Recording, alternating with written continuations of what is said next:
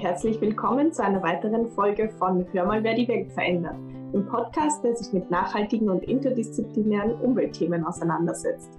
Ähm, ich bin die Clara und habe die Ehre, heute mit der Sigrid einen Podcast über Humusaufbau aufzunehmen. Hallo, auch von meiner Seite. Wir melden uns heute mit der ersten Folge aus dem Homeoffice bzw. Homestudio zurück. Und heute geht es um ein sehr erfolgsversprechendes Thema für den Klimawandel und die Zukunft der Landwirtschaft, nämlich den Humusaufbau. Es ist ein ziemlich großes und breit gefächertes Thema, aber wirklich sehr spannend. wir haben uns bemüht, es so kompakt und verständlich wie möglich für euch zusammenzufassen und zu erklären. Und deshalb freuen wir uns, dass wir heute die zwei Experten Gerald Dunst und Stefan Forstner dazu interviewen können. Viel Spaß beim Zuhören. Herzlich willkommen. Mich freut es, dass wir heute gemeinsam äh, ein Gespräch über Humusaufbau ähm, führen können. Und ich würde euch zum Beginn bitten, euch mal vorzustellen und was euch da motiviert an eurer Arbeit, wie ihr dazu gekommen seid und was euch daran gefällt.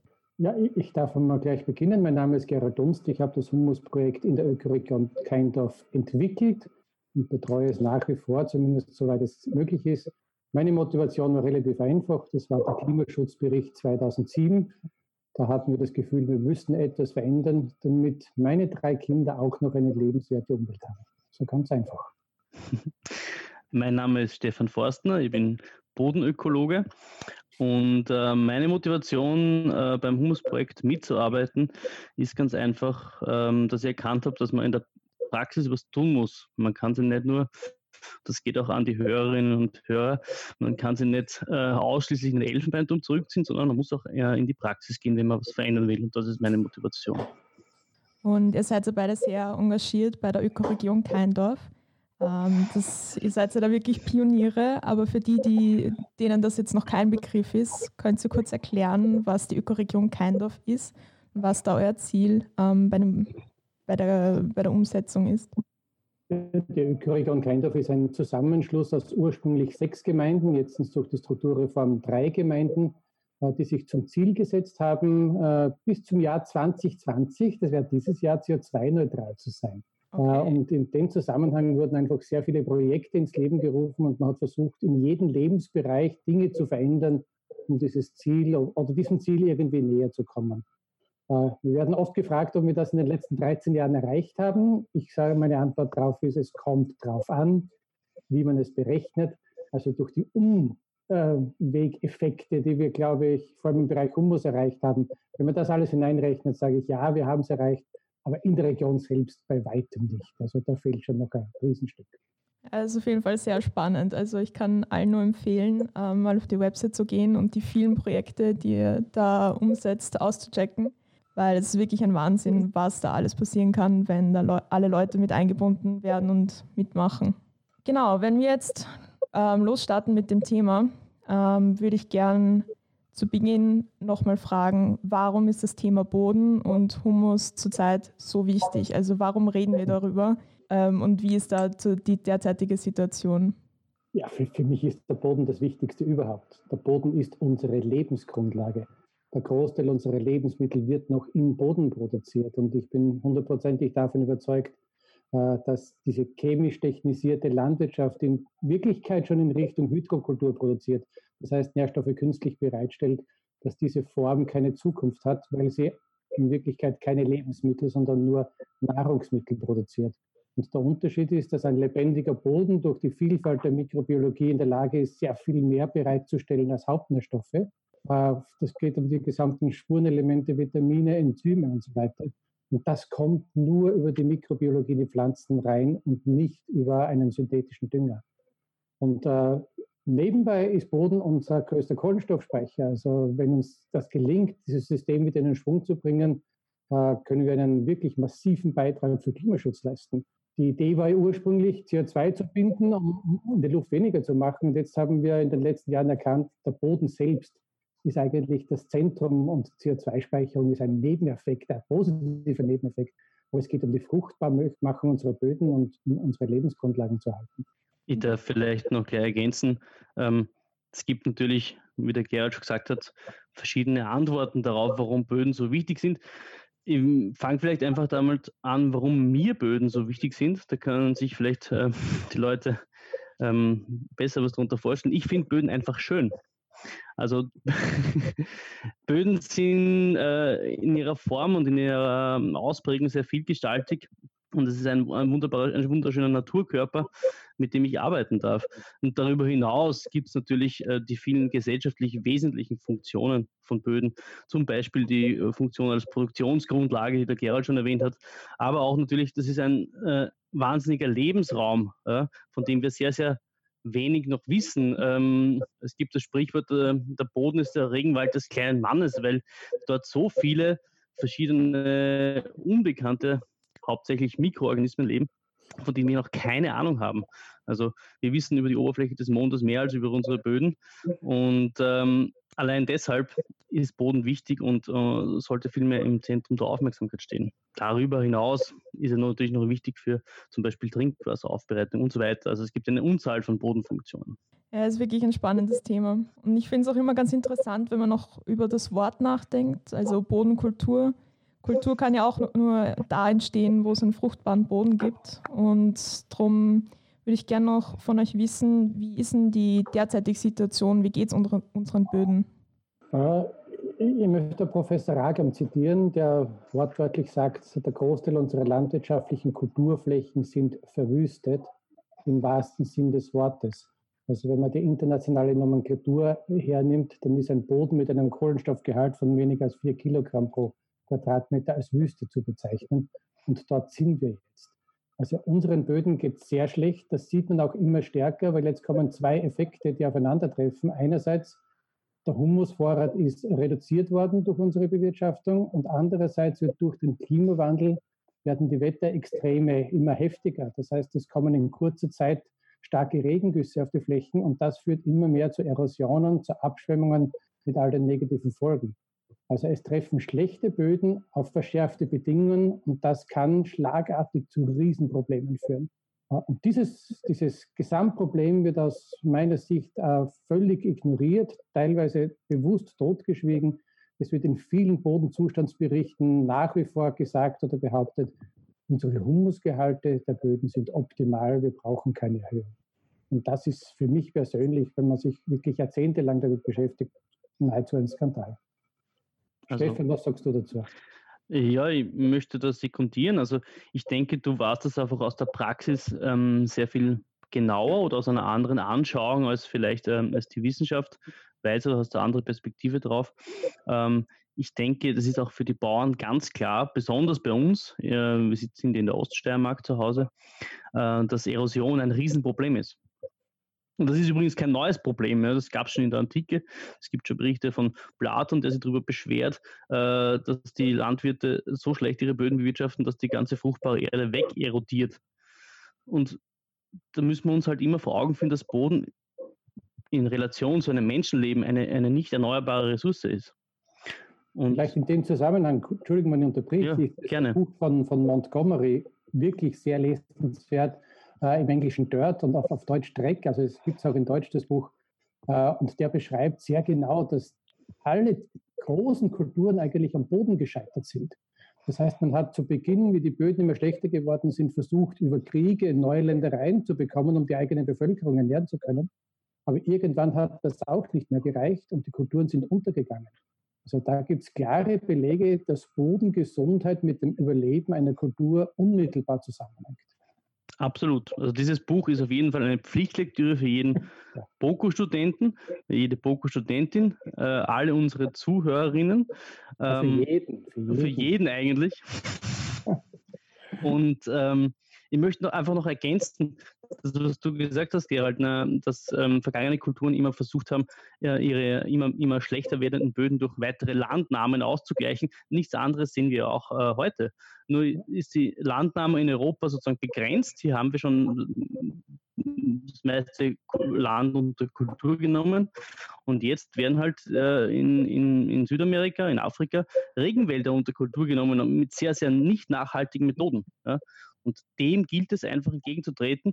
Und das kann nur funktionieren, wenn wir die Fruchtbarkeit unserer Böden hier. Und in Afrika werden die Länder gekauft. Also Landgrabbing ist ja dieses Schlagwort, was da zusammen gesagt werden muss.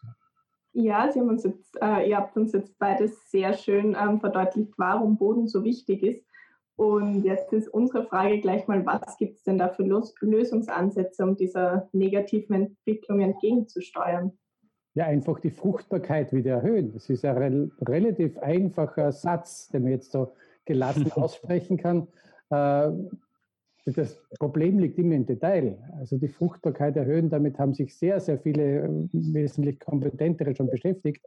Aber ich glaube, dass wir jetzt auf einem Niveau angelangt sind, der bislang noch nie da gewesen ist. Also vor allem durch das Internet kann man heute weltweit sich vernetzen und positive Beispiele anschauen. Und wenn man beginnt, positive Beispiele zu suchen, dann merkt man erst, dass weltweit ähnliche Lösungsansätze gefunden werden.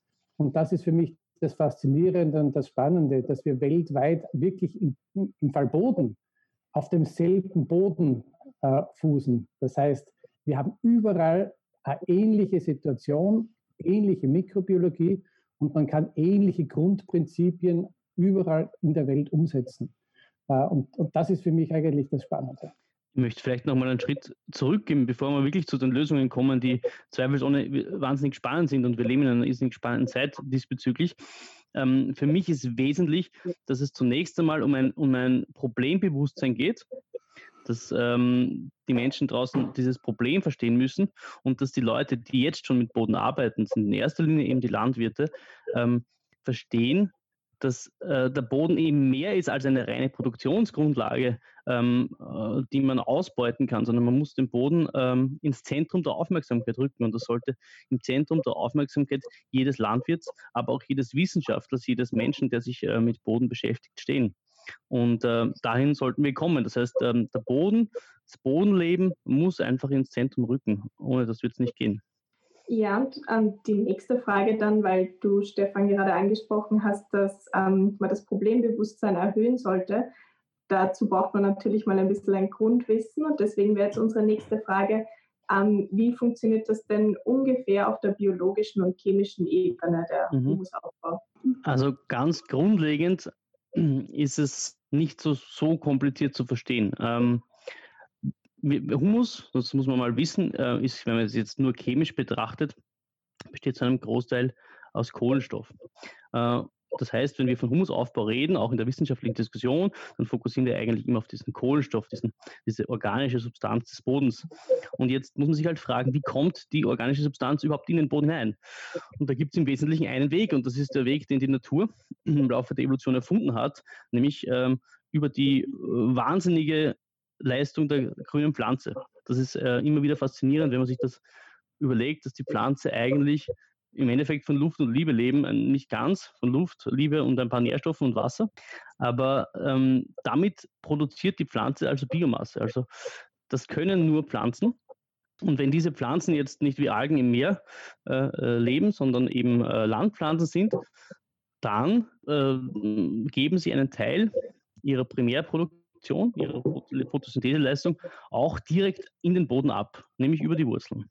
Ähm, dazu kommt noch, wenn die Wurzeln absterben, bleiben eben diese Wurzeln auch in dem Reste davon im Boden zurück.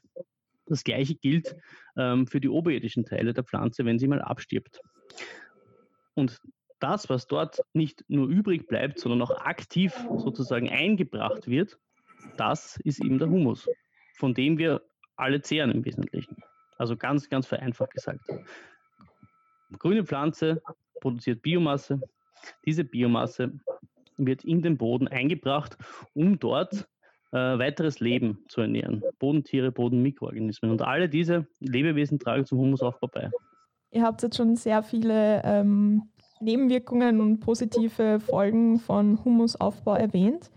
Mich würde es jetzt aber ähm, in Korrelation mit dem Klimawandel interessieren. Also wie schaut das aus? Wie viel CO2, also wie viel Kohlenstoff kann da wirklich pro Jahr, pro Hektar ähm, im Boden gebunden werden? Stefan, das machst du. also man muss sich äh, ein bisschen den Kontext vielleicht erklären. Gerald hat schon gesagt, Boden ist ein riesiger Kohlenstoffspeicher. Ähm, er ist sogar der größte landgebundene Kohlenstoffspeicher, den wir haben auf dieser Welt. Also wenn wir uns überlegen, wie viel Kohlenstoff in der Atmosphäre ähm, als CO2 vorkommt, wie viel Kohlenstoff in, dem, in der Pflanzenbiomasse vorkommt und wie viel Kohlenstoff im Boden vorkommt, dann, dann sehen wir, dass die Verhältnisse so sind, dass im Boden gleich viel, mindestens gleich viel Kohlenstoff in Form von Humus vorliegt, wie in Pflanze und Atmosphäre gemeinsam vorkommen, in allen Pflanzen der Welt und in der gesamten Atmosphäre. Also mindestens genauso viel wie diese Summe, wahrscheinlich sogar bis zwei bis dreifache. Das heißt, einerseits sollte dieser Kohlenstoff im Boden bleiben, weil wenn dieser Kohlenstoff durch schlechte Bewirtschaftung oxidiert wird und als CO2 in die Atmosphäre entweicht, dann kann das auch zum Klimawandel beitragen. Das ist der eine Punkt. Der zweite Punkt ist, wenn wir es natürlich schaffen, durch geeignete Bewirtschaftungsmaßnahmen weltweit den Kohlenstoffgehalt der Böden zu erhöhen, über den besagten Weg, nämlich über die Photosynthese der Pflanze, dann ist es möglich, weil das ein, ein so großer Speicherpool ist auf der Welt, dass nur ein geringe, eine geringe Erhöhung das Klima eben spürbar entlastet, sprich den Kohlenstoff aus der Atmosphäre herausholt und im Boden einlagert. Das ist sozusagen das, das Konzept. Das haben nicht wir von uns, haben äh, nicht wir nur frühzeitig erkannt in der Ökoregion Keindorf, aber das gibt es eben auch auf, ähm, hat mittlerweile auch Eingang gefunden, zum Beispiel äh, ins Pariser Klimaabkommen. Da gab es dann im Jahr 2015 die äh, For per Mill-Initiative, wo eben die französische Regierung vorgeschlagen hat, äh, den Kohlenstoffgehalt aller Ackerflächen um jährlich 0,4 Prozent zu heben. Und wenn uns das gelänge, dann hätten wir sozusagen all das gesamte CO2, das jährlich ausgestoßen wird, im Boden festgelegt und sozusagen den Klimawandel gestoppt. Dass man sich nur die Größenordnung vorstellen kann, also diese 0,4 Prozent Humusanreichung, das wäre so das Ziel. Also ist es theoretisch möglich? Heute sage ich mit unserem Wissen, ja, diese Mengen sind möglich. Wir erreichen bei unseren Landwirten im Durchschnitt etwa ein Viertel von diesem Ziel. Das heißt, wir erreichen etwa 0,1 Prozent Humusaufbau äh, jedes Jahr auf, auf den teilnehmenden Flächen. Wir würden 0,4 Prozent brauchen, um das gesamte CO2, das jährlich ausgestoßen wird, zu binden. Es ist möglich und das ist, glaube ich, für mich die Frohbotschaft des, des Tages, das Potenzial wird massiv unterschätzt, das wir im Boden vorfinden. Wahnsinn. Ich brauche ähm, immer wieder einen Moment, um auch diese Zahlen dann wirklich auch zu verstehen. ähm, ja, ich, ich, möchte vielleicht gleich ergänzen. Also wir reden hier natürlich von einem Optimalfall. Ja? Wir reden, also diese, diese 0,4 ähm, Prozent pro Jahr ist auf die gesamte landwirtschaftliche Fläche der Welt hochgerechnet. Ja? Und nur dann könnten wir unseren gesamten CO2-Ausstoß in den Boden festlegen. Das ist in der Praxis sehr, sehr ambitioniert, weil da gibt es viele andere Faktoren, die eben da dagegen arbeiten. Das heißt, wir reden hier von einem Potenzial, von einer Motivation. Und aber wir sehen zum Beispiel, ähm, dass Landwirte, die in unserem Programm mitmachen und erfolgreich sind, wenn wir das nur in ganz Österreich schaffen könnten, dann könnten wir zwischen 15 und im Optimalfall 40 Prozent des CO2-Ausstoßes, den Österreich jährlich produziert, im Boden festhalten. Und das ist für uns sehr, sehr, sehr erfreulich. Und ähm, wir versuchen eben auch dieses Programm dementsprechend in die Breite zu tragen, damit hier möglichst viele äh, mitmachen und möglichst viel zur Klimaentlastung beitragen. Jetzt geht es aber nicht nur um Klimawandel, sondern es hat ja auch noch viele andere positive Effekte, wenn, wie, wenn man den Humus wieder aufbauen kann und die Böden regeneriert. Was macht das zum Beispiel mit dem Wasserhaushalt? Ja, also aus meiner Sicht ist der Humusaufbau eine der besten Klimawandel-Anpassungsstrategien, die man überhaupt zur Verfügung hat, weil das Hauptproblem ist momentan das Wasser. Durch die Klimaveränderung äh, haben wir in kurzer Zeit viel Regenmengen. Das Wasser wird sich in Mitteleuropa eher auch in, den, in die Wintermonate hinein verlagern, also wo keine Vegetation ist. Das heißt, die Herausforderung wird immer größer, viel Wasser in kurzer Zeit äh, in die Böden hineinzubringen und dass dieses Wasser auch von den Böden gespeichert werden kann. Und da ist einfach Humus unschlagbar. Humus, äh, Huminsäuren haben das 27-fache des Eigengewichtes an Wasserspeicher. Das ist umgerechnet eine Größenordnung für jedes einzelne Prozent Humus von 200 bis 400 Kubikmeter Wasser pro Hektar.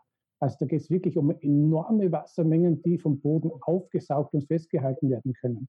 Und der Humus ist dafür die Grundvoraussetzung. Und der Humus ist ja auch die Grundvoraussetzung für das Leben, das notwendig ist, um genau diesen Effekt zu erzielen, dass einfach diese Biologie in ihrer Vielfalt ineinander greift, diese Schwammstruktur des Bodens generiert, sich auch die Regenwürmer wieder wohlfühlen. Also die Regenwürmer sind ja nur ein sichtbares Zeichen von funktionierender Bodenbiologie. Und wenn wir dann einige hundert Regenwürmer pro Quadratmeter wieder haben, dann haben wir alle paar Zentimeter diese senkrechten Löcher im Boden, wo einfach auch Starkregenereignisse sofort in den Boden hinein diffundieren können. Also allein für, die, für den Wasserhaushalt ist eigentlich Humus unbedingt notwendig.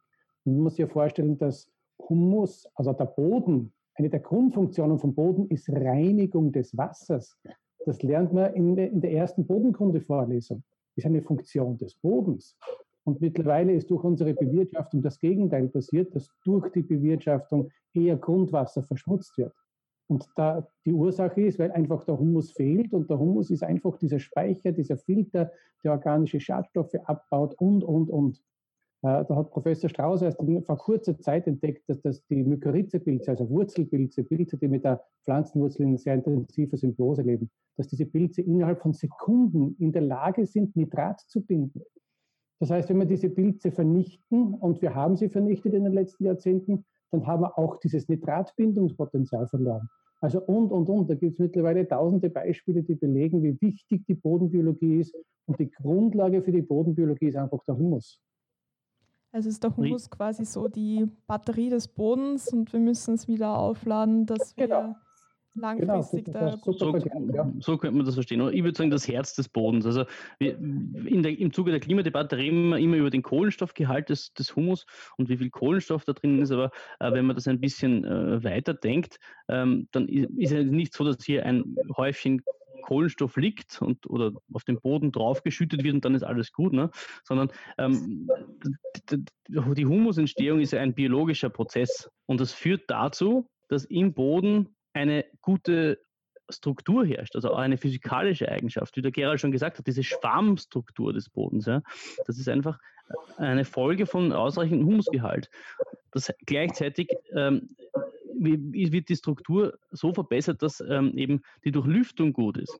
Das heißt, man belebt, die, also die Böden beleben, werden wieder belebt, ähm, weil sie eben Sauerstoff bekommen, die eben notwendig ist für diese Bodenorganismen und, und, und, und. Ja. Ähm, also Batterie, ja, aber ich würde einfach sagen, das ist einfach der, ein Kennzeichen eines, eines lebendigen Bodens, ist ein gewisser Humusgehalt, weil der eben die Struktur bietet und das dürfen wir nicht vergessen. Das ist ganz wesentlich.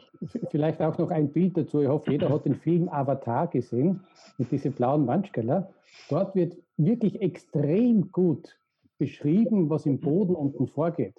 Dass hier ein riesiges Netz an Mikrobiologie äh, vorherrscht, das untereinander kommuniziert. Das heißt, die Pflanzenwurzeln kommunizieren mit der Biologie, die Biologie wieder mit anderen Biologien und wieder mit den Pflanzenwurzeln.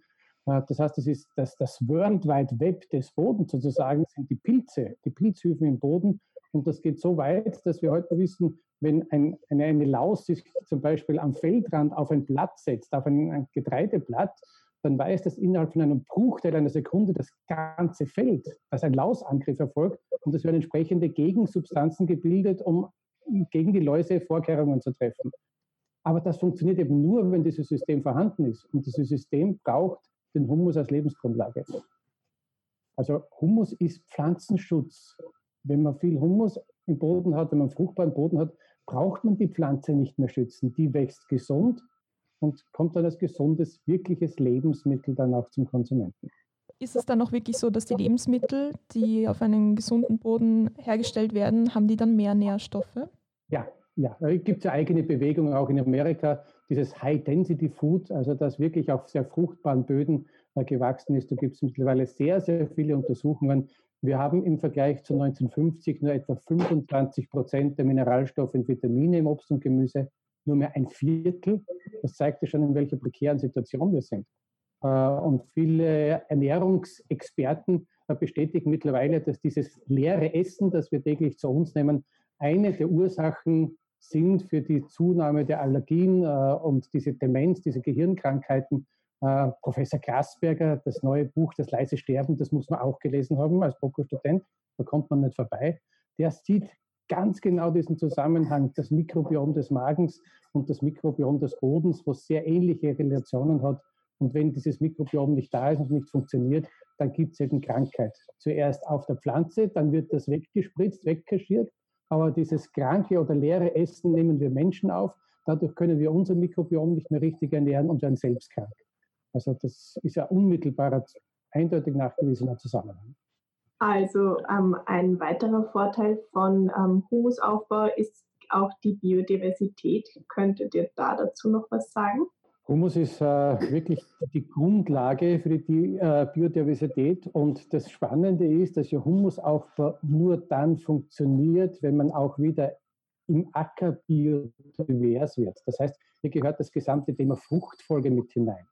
Äh, hier gehört auch das Thema von kleineren Feldstücken mit hinein. Agroforst, Streifen wie der Baum- und Strauchstreifen, dass auch die die Tiere wieder zurückkommen können, die Singvögel. Das steht ja extrem mhm. weit, wenn man sich mit dem Thema auseinandersetzt, wenn man an, an die Vielseitigkeit denkt. Also nicht nur im Boden, sondern auch außerhalb des Bodens. Das heißt, Mischkulturen, Fruchtfolgen, möglichst viele Pflanzen auf das Feld bringen. Wenn es schon nicht gleichzeitig möglich ist, dann zumindest hintereinander. Wir haben mittlerweile Gründungsmischungen mit bis zu 28 verschiedenen Gemengepartnern.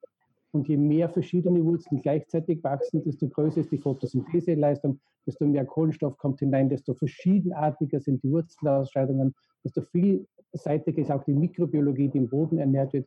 Und damit äh, fördert sich dieses System immer mehr. Je vielfältiger, je biodiverser das System, desto besser funktioniert Humusaufbau. Also das äh, möchte ich nur sekundieren, das ist äh, mittlerweile auch äh, ganz klar nachgewiesen, ähm, dass ähm, eine Vielfalt an Pflanzen zu mehr Humus führt am Feld. Das ist mittlerweile ganz klar, da gibt es äh, Studien, die äh, auch von der Universität Wien gemacht wurden, zu, zum Teil ähm, ähm, auf einer Versuchsfläche in Deutschland, auf dem ähm, Jena-Experiment, wo man eben ähm, eine Wiese angepflanzt hat mit verschiedenen, verschiedenen Diversitätsstufen, also von einer Art über zwei Arten, vier Arten und so weiter, bis zu 32 Arten von, von äh, Pflanzen. Und da konnte man eben zeigen, ähm, dass die höher diversen Pflanzenmischungen, die ja auch immer zur Folge haben, eine äh, höhere Insektendiversität, weil sie eine höhere Blütenvielfalt haben natürlich, ähm, dass eben diese diversen Pflanzenmischungen eindeutig zum Humusaufbau führen im Vergleich zu einer Monokultur. Das konnte man eindeutig zeigen. Und ähm, wie der Gerl schon gesagt hat, das, das hängt ja zusammen. Also Humusaufbau ohne Diversität ist nicht möglich und gleichzeitig führt eben ein fruchtbarer Boden auch zu mehr, zum Beispiel mikrobieller Diversität im Boden. Man kann sich das sehr leicht merken. Natur ist nicht einfältig, sondern vielfältig. Einfältig sind nur mehr Menschen. Mhm. Also ich glaube, wir haben jetzt so ein bisschen verstanden, ähm, warum ihr so begeistert von dem Thema seid. ihr, habt, ihr habt uns schon überzeugt. Ähm, jetzt würde man gerne noch wissen, was sind so ein paar Maßnahmen, wie, wie kann man sich das vorstellen, wie wird das in der Praxis umgesetzt? Also für mich ist die, die allerwichtigste Maßnahme, ohne der braucht man überhaupt nicht weiter diskutieren, die wichtigste Maßnahme ist, die Flächen dauerbegrünt zu halten, weil nur über Pflanzenwachstum Kohlenstoff in den Boden kommt. Und hier wird der Hauptfehler gemacht, wenn man zum Beispiel im Herbst den Boden umpflügt. Das ist so die größte Sünde, die man in der Natur äh, begehen kann. Also es gehören auch über den Winter Pflanzen am Feld, die grün dastehen, die überwintern und sofort mit den ersten Sonnenstrahlen im Frühjahr wieder weiter wachsen. Das ist Nummer eins. Nummer zwei ist, äh, man darf die Mikrobiologie im Boden so wenig als möglich stören. Und stören tut alles, was einfach lebensfeindlich ist, zum Beispiel jede Form von Chemie, jede Form von Salzdüngung. Äh, das ist ein, sag, der ist am erfolgreichsten, der Bauer, der am wenigsten Fehler macht, der die Biologie am wenigsten stört. Und das für sich ist schon eine Kunst. Die Schwierigkeit ist immer am Beginn in der Umstellungsphase. Wenn man einen toten Boden hat, kann man nicht von heute auf morgen jede Bodenbearbeitung einfach aufhören und glauben, dann kann man noch Erträge erwirtschaften. Also es ist ein langsamer Prozess in Richtung zu einem natürlichen Bodensystem. Also Dauerbegrünung, äh, Bodenbearbeitung reduzieren ist ganz wichtig, weil über die Bodenbearbeitung wird dieses stabile Haus der Mikrobiologie ständig zerstört. Äh, ein sehr bekannter Bodenforscher sagt, das ist wie ein Tsunami, der auf eine Stadt drauf fährt, alle Hochhäuser zerstört und nachher müssen wir mühselig die Häuser wieder aufbauen. Und das gleiche ist der Pflug im Boden. Er zerstört diesen Lebensraum der Mikrobiologie, der dann wieder mühsam aufgebaut werden muss. Also Dauerbegrünung, Bodenbearbeitung reduzieren, Chemie raus aus dem System. das sind die drei Eckpfeiler. Und dann muss man noch schauen, dass einfach möglichst viel Photosyntheseleistung äh, betrieben wird. Das heißt, Humusaufbau ist ein sehr intensives System und da hilft alles, was Pflanzenwachstum fördert. Da gibt es dann äh, verschiedene Bodenuntersuchungsmöglichkeiten, wo man den Boden dann unterstützen kann, gerade in der Anfangszeit, dass man chemisches Gleichgewicht herstellt. Äh, da gibt es die Möglichkeit von Post-D-Spritzungen, dass man die Pflanzen stimuliert, dass sie mehr wachsen. Da gehört dazu, dass man vielseitige Gemenge anbaut, dass Etagenwuchs ist und die Photosyntheseleistung auf der Fläche erhöht wird. Also alles, was Photosyntheseleistung erhöht, äh, ist gut. Und wir sehen das auch in den Erfolgen. Erfolgreich sind Betriebe, die auch hohe Erträge haben. Also Humusaufbau hängt wirklich zusammen mit sehr intensiver Form der Landwirtschaft. Ist kein natürliches System extensivieren und einfach die Fläche liegen lassen, sondern ist ganz ein bewusst gesteuerter Prozess mit intensivem Wachstum. Und dazu gehört natürlich auch die richtige und intelligente Gabe von Stickstoff, das muss man dazu sagen. Ne? Ja, ja. Stickstoff ist ja mein Lieblingsthema. Also da können wir jetzt alleine äh, Stunden. Ich wollte, ich wollte darauf hinführen. Ich dachte, das kannst du doch nicht vergessen. Ja, ja. äh, äh, das, ist, das ist einer der Eckpfeiler, die wir wirklich gelernt haben im Humusprojekt, weil wir sehr genaue Stickstoffbilanzen machen, dass Humus nicht nur aus Kohlenstoff, sondern zu 10 Prozent auch aus Stickstoff besteht. Also 6 Prozent. Humus hat immer ein Kohlenstoff-Stickstoff-Verhältnis von 1 zu 10. Das heißt, für 10 Teile Kohlenstoff brauche ich einen Teil Stickstoff. Und das sind auf 25 Zentimeter Bodentiefe für 1 Prozent Humus circa 1200 Kilogramm Stickstoff. Und hier ist in der Vergangenheit der größte Fehler passiert, dass man Vergleichsversuche gemacht hat, um Humusaufbau abschätzen zu können und hat immer auf Entzug gedüngt, den Stickstoff. Das heißt, nur so viel Stickstoff bereitgestellt, wie die nächste Kultur wieder entzogen hat. Und damit hat man Humusaufbau unmöglich gemacht. Und der Stickstoff kann über mehrere Wege ins System kommen. Er muss organisch gebunden sein. Das heißt, ich kann äh, einen Stallmist kompostieren und so die organische Bindung herstellen. Äh, ich kann also Wirtschaftsdünger aufbereiten. Ich kann Leguminosen einsetzen, verstärkt über die Luftstickstoffbindung, Knöllchenbakterien. Und der Weg, den wir völlig unterschätzt haben, ist die, die Stickstoffbindung über die freilebende Biologie, also die nicht direkt mit der Pflanzenwurzel äh, in Verbindung zu bringen ist. Äh, und vor allem auch die Pilze sind in der Lage, Stickstoff zu binden.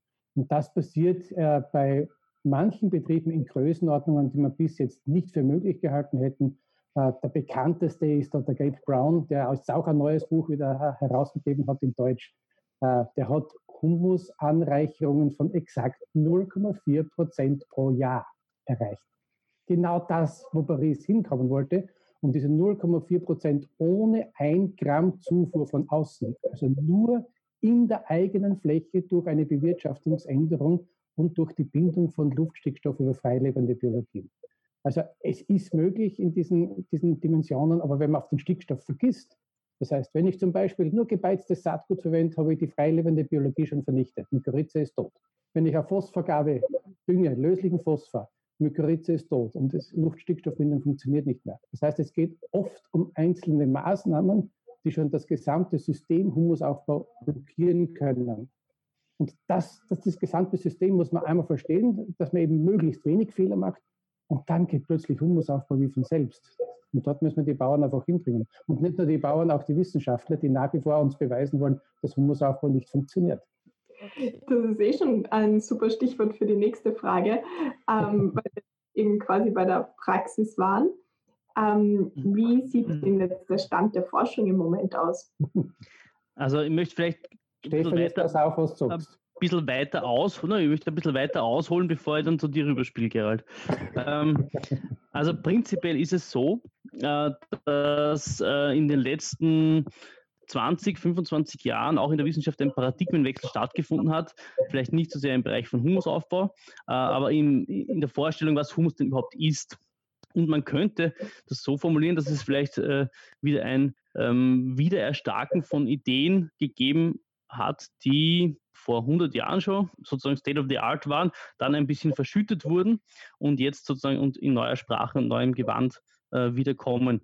Wovon rede ich? Also die Vorstellung, was Humus ist, wurde sehr lange bestimmt von äh, Bodenchemikern, die versucht haben, Humus aus dem Boden raus zu extrahieren mit ja, verschiedenen relativ starken chemischen Lösungsmitteln, äh, Basen, Säuren und äh, sie haben dann diese Extrakte analysiert und ähm, daraufhin verschiedene Substanzen gefunden und daraufhin geschlossen, diese Substanzen müssen auch so im Boden vorkommen, verkürzt formuliert jetzt, ja, verkürzt formuliert.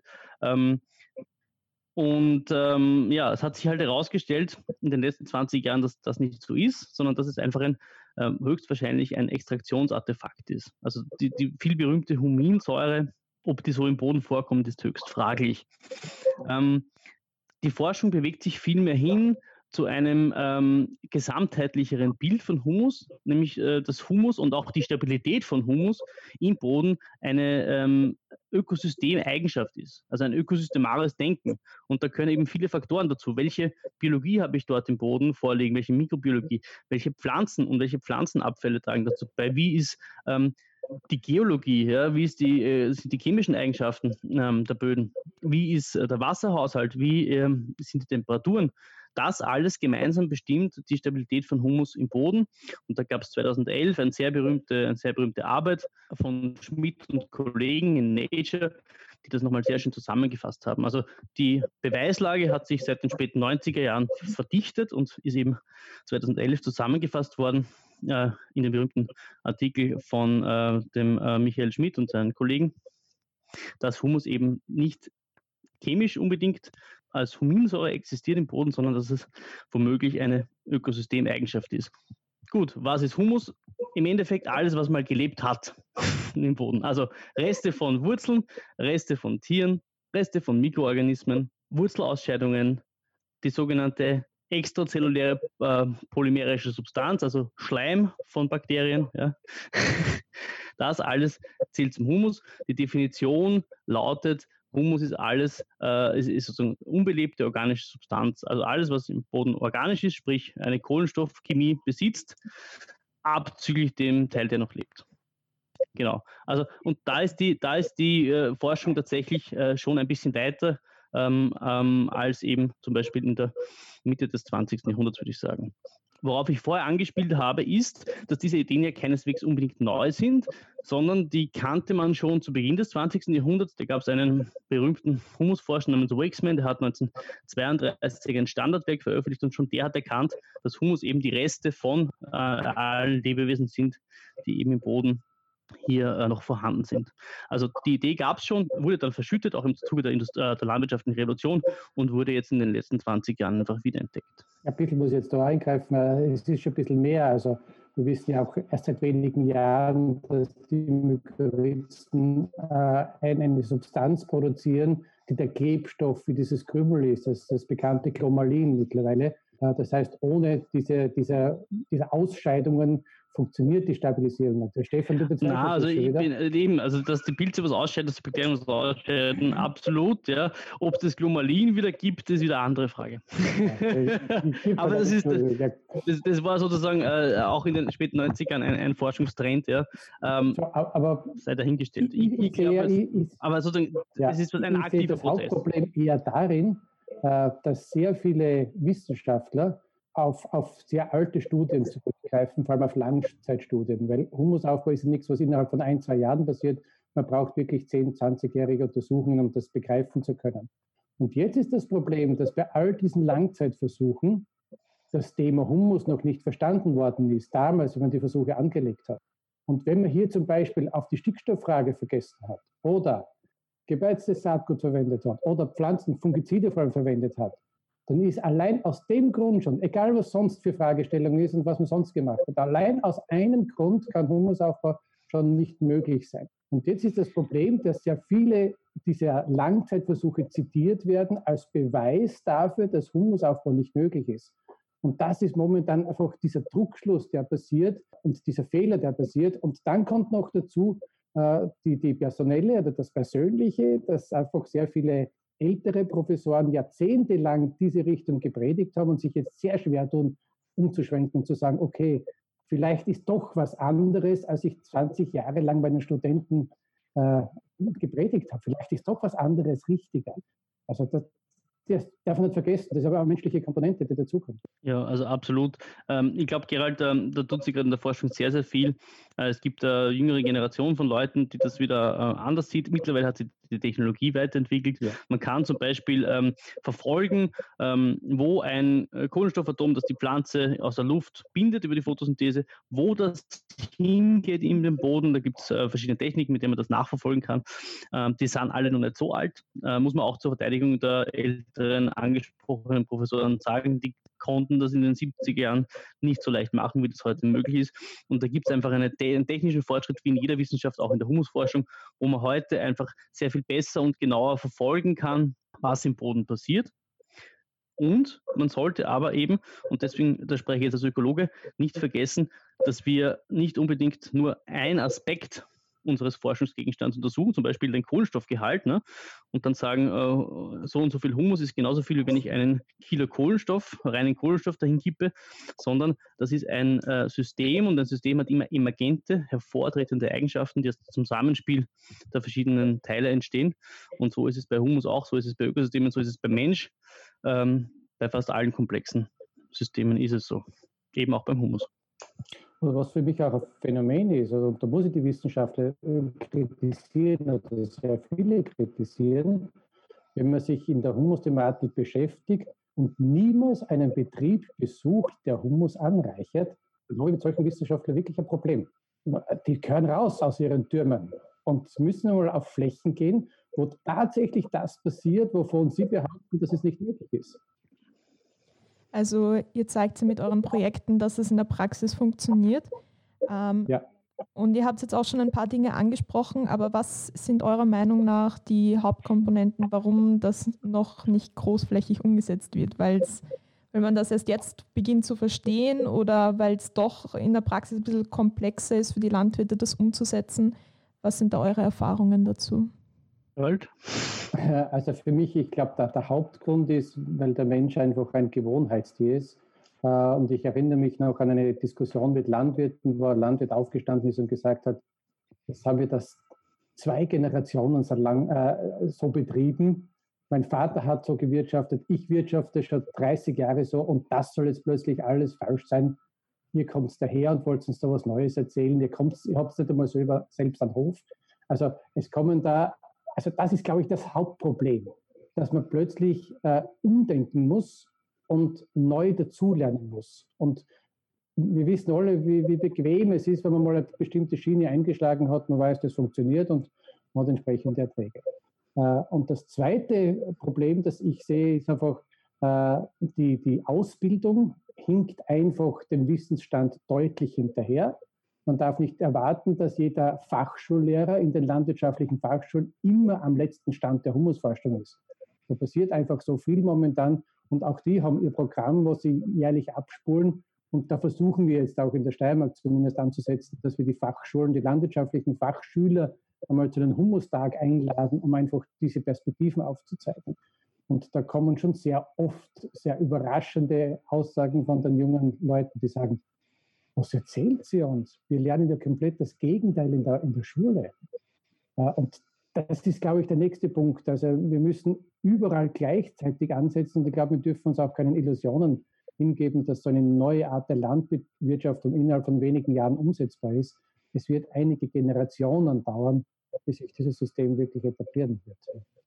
Gerald, weil du da jetzt gerade die Generationen ansprichst, ähm, ist vielleicht auch ein Problem, dass ähm, dieses Konzept vielleicht jetzt nicht von heute auf morgen wirkt, sondern eher ein bisschen so, ähm, ich habe ähm, auf diese Generationenfrage quasi eingespielt, ähm, weil in der konventionellen Landwirtschaft ist es ja ähm, gerade jetzt, wo die Böden schon so ausgelaugt sind, ähm, eher so nach dem Motto reiche Väter, arme Söhne und ist vielleicht auch ein Problem unter Anführungszeichen ähm, bei dem Projekt Humusaufbau, dass es jetzt nicht so von heute auf morgen wirkt, sondern eben vielleicht erst für die nächste Generation? Also mit dem heutigen Wissen, muss ich sagen, können wir Humusaufbau umsetzen, ohne dass Ertragseinbrüche stattfinden müssen mhm. äh, und dass man Erfolge von Humusaufbau wirklich innerhalb von wenigen Jahren sichtbar machen kann. Das ist möglich. Aber dieses Wissen ist noch sehr, sehr jung. Und jetzt geht es einfach darum, wie bringen wir das raus zu den Landwirten. Da gibt es einige Initiativen, die von der Bauernschaft selbst kommen. Wie können wir dieses Wissen hinaustragen und vermehren? Das heißt, es gibt Bauern, die machen selbst Stammtische, die machen Veranstaltungen, organisieren Vorträge, Seminare, holen auch von der Leute dazu, äh, um einfach dieses Wissen in den eigenen Reihen zu verbreiten. Äh, ich, ich, glaube, dieses Sprichwort, wie geht es? Arme Väter, reiche Söhne, umgekehrt. Umgekehrt. Väter, arme Söhne. So. Äh, das kommt ja aus, aus äh, den ungeheuerlich großen Kalkgaben, die zwischendurch einmal äh, sehr modern geworden sind. Und da hat man wirklich Nährstoffreserven im Boden damit mobilisieren können und damit noch verstärkt Humus abgebaut. Also von dieser Zeit kommt es, das funktioniert jetzt nicht mehr, weil kein Humusvorrat mehr da ist. Also wir sind jetzt auf einem sehr niedrigen Niveau und da ist das zusätzliche Mineralisieren wird immer schwieriger. Und insofern müssen die Söhne jetzt wieder schauen, dass sie reiche Enkelkinder machen. also Humusaufbau ist eindeutig eine Investition in die Zukunft. Ist die Frage damit beantwortet? Mhm. Ja, ja, super. Ja.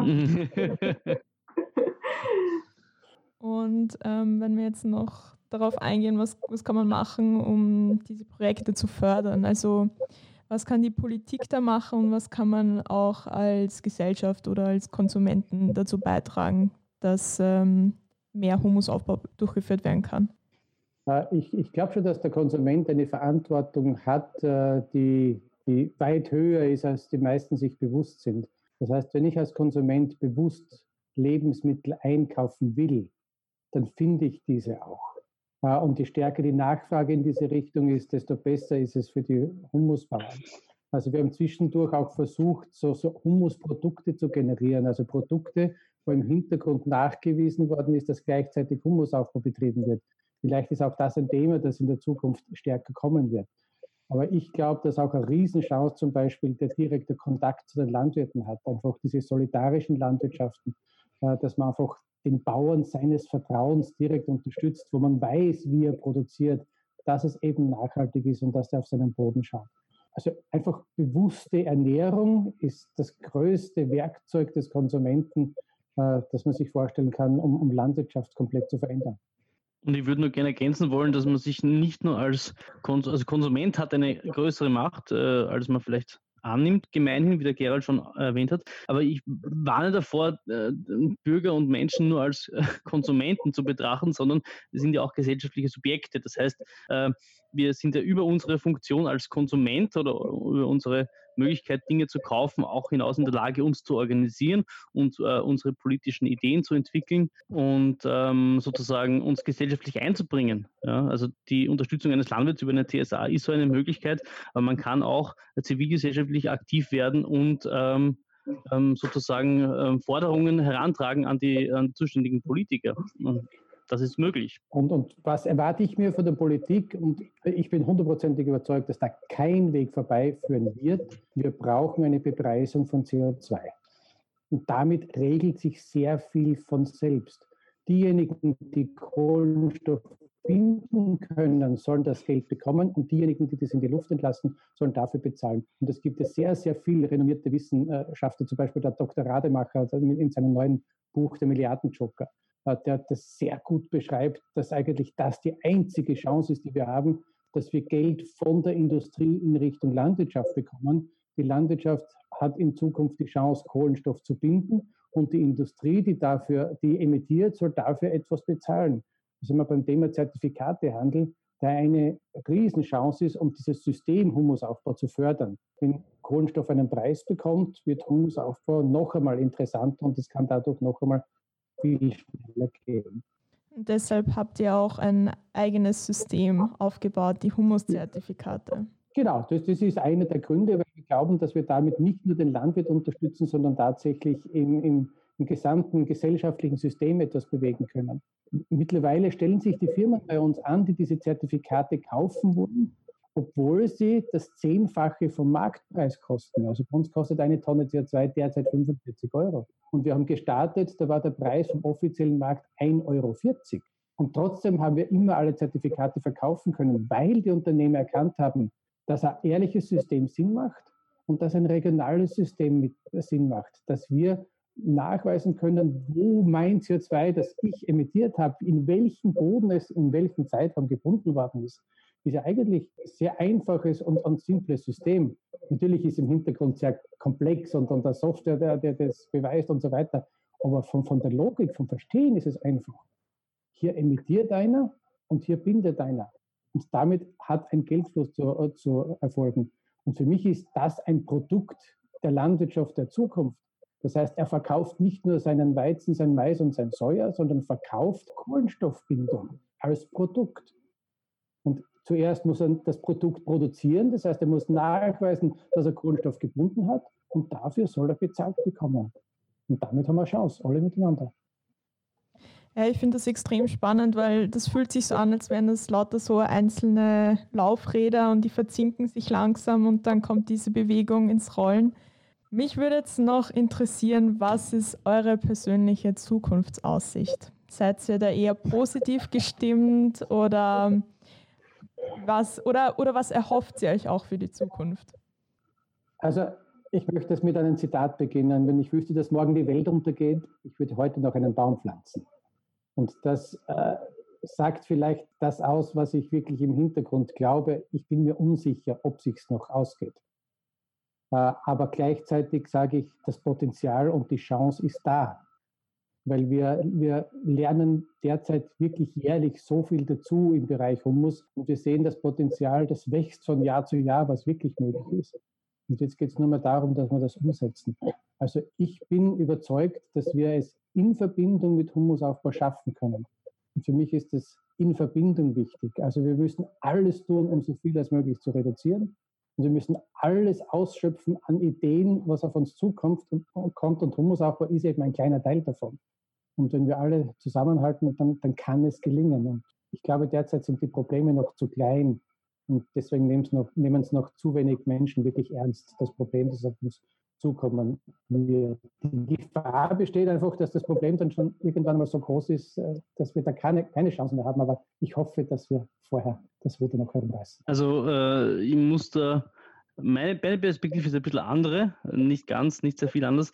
Äh, ich glaube, es ist einfach unsere verdammte Verpflichtung, äh, was zu tun. Ja? Wir sind die Generation, die äh, den höchsten Reichtum und Lebensstandard, der jemals in der Geschichte erreicht wurde, genießen dürfen.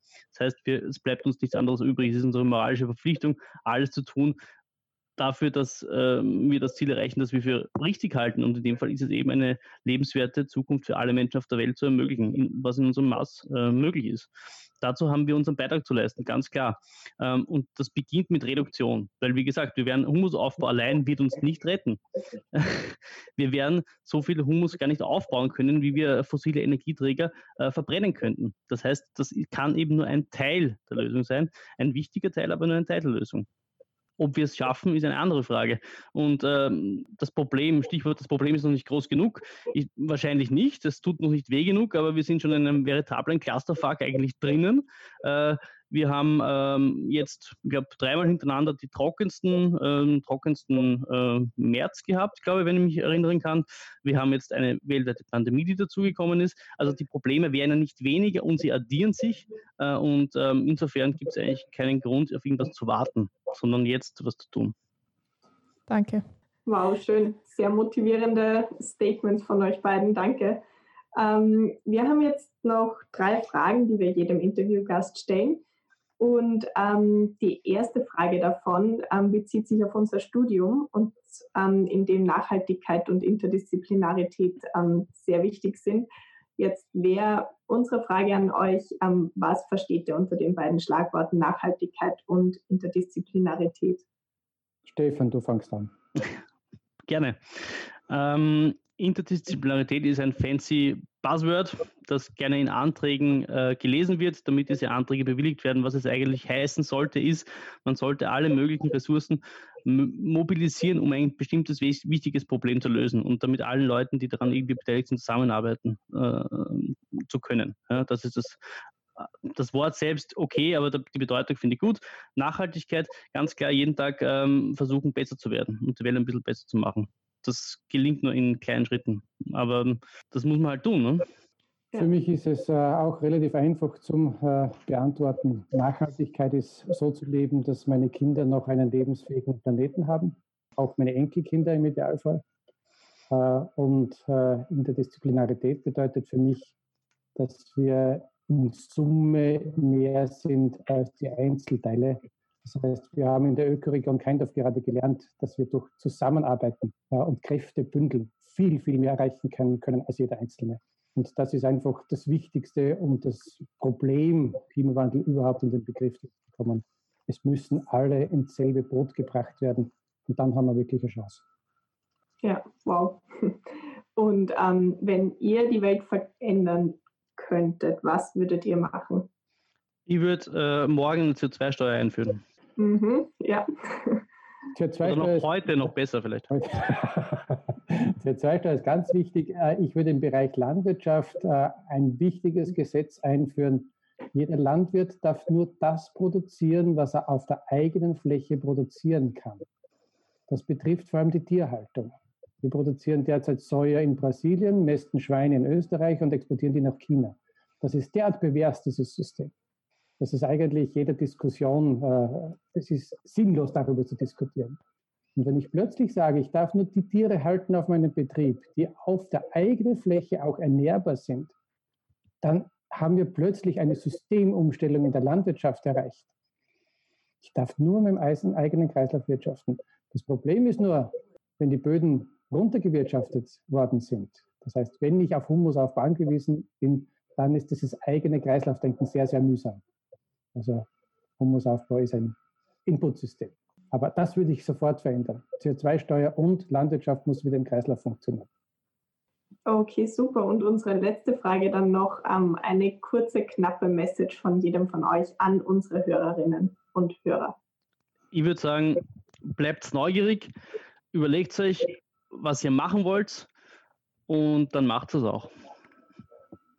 Ja. Ich würde sagen, kümmert euch um wirkliche Lebensmittel. Hört auf, Fertigfutter zu konsumieren. Esst richtige Lebensmittel und schaut, woher die kommen. Dann bleibt es gesund. genau. Das ist auch wichtig.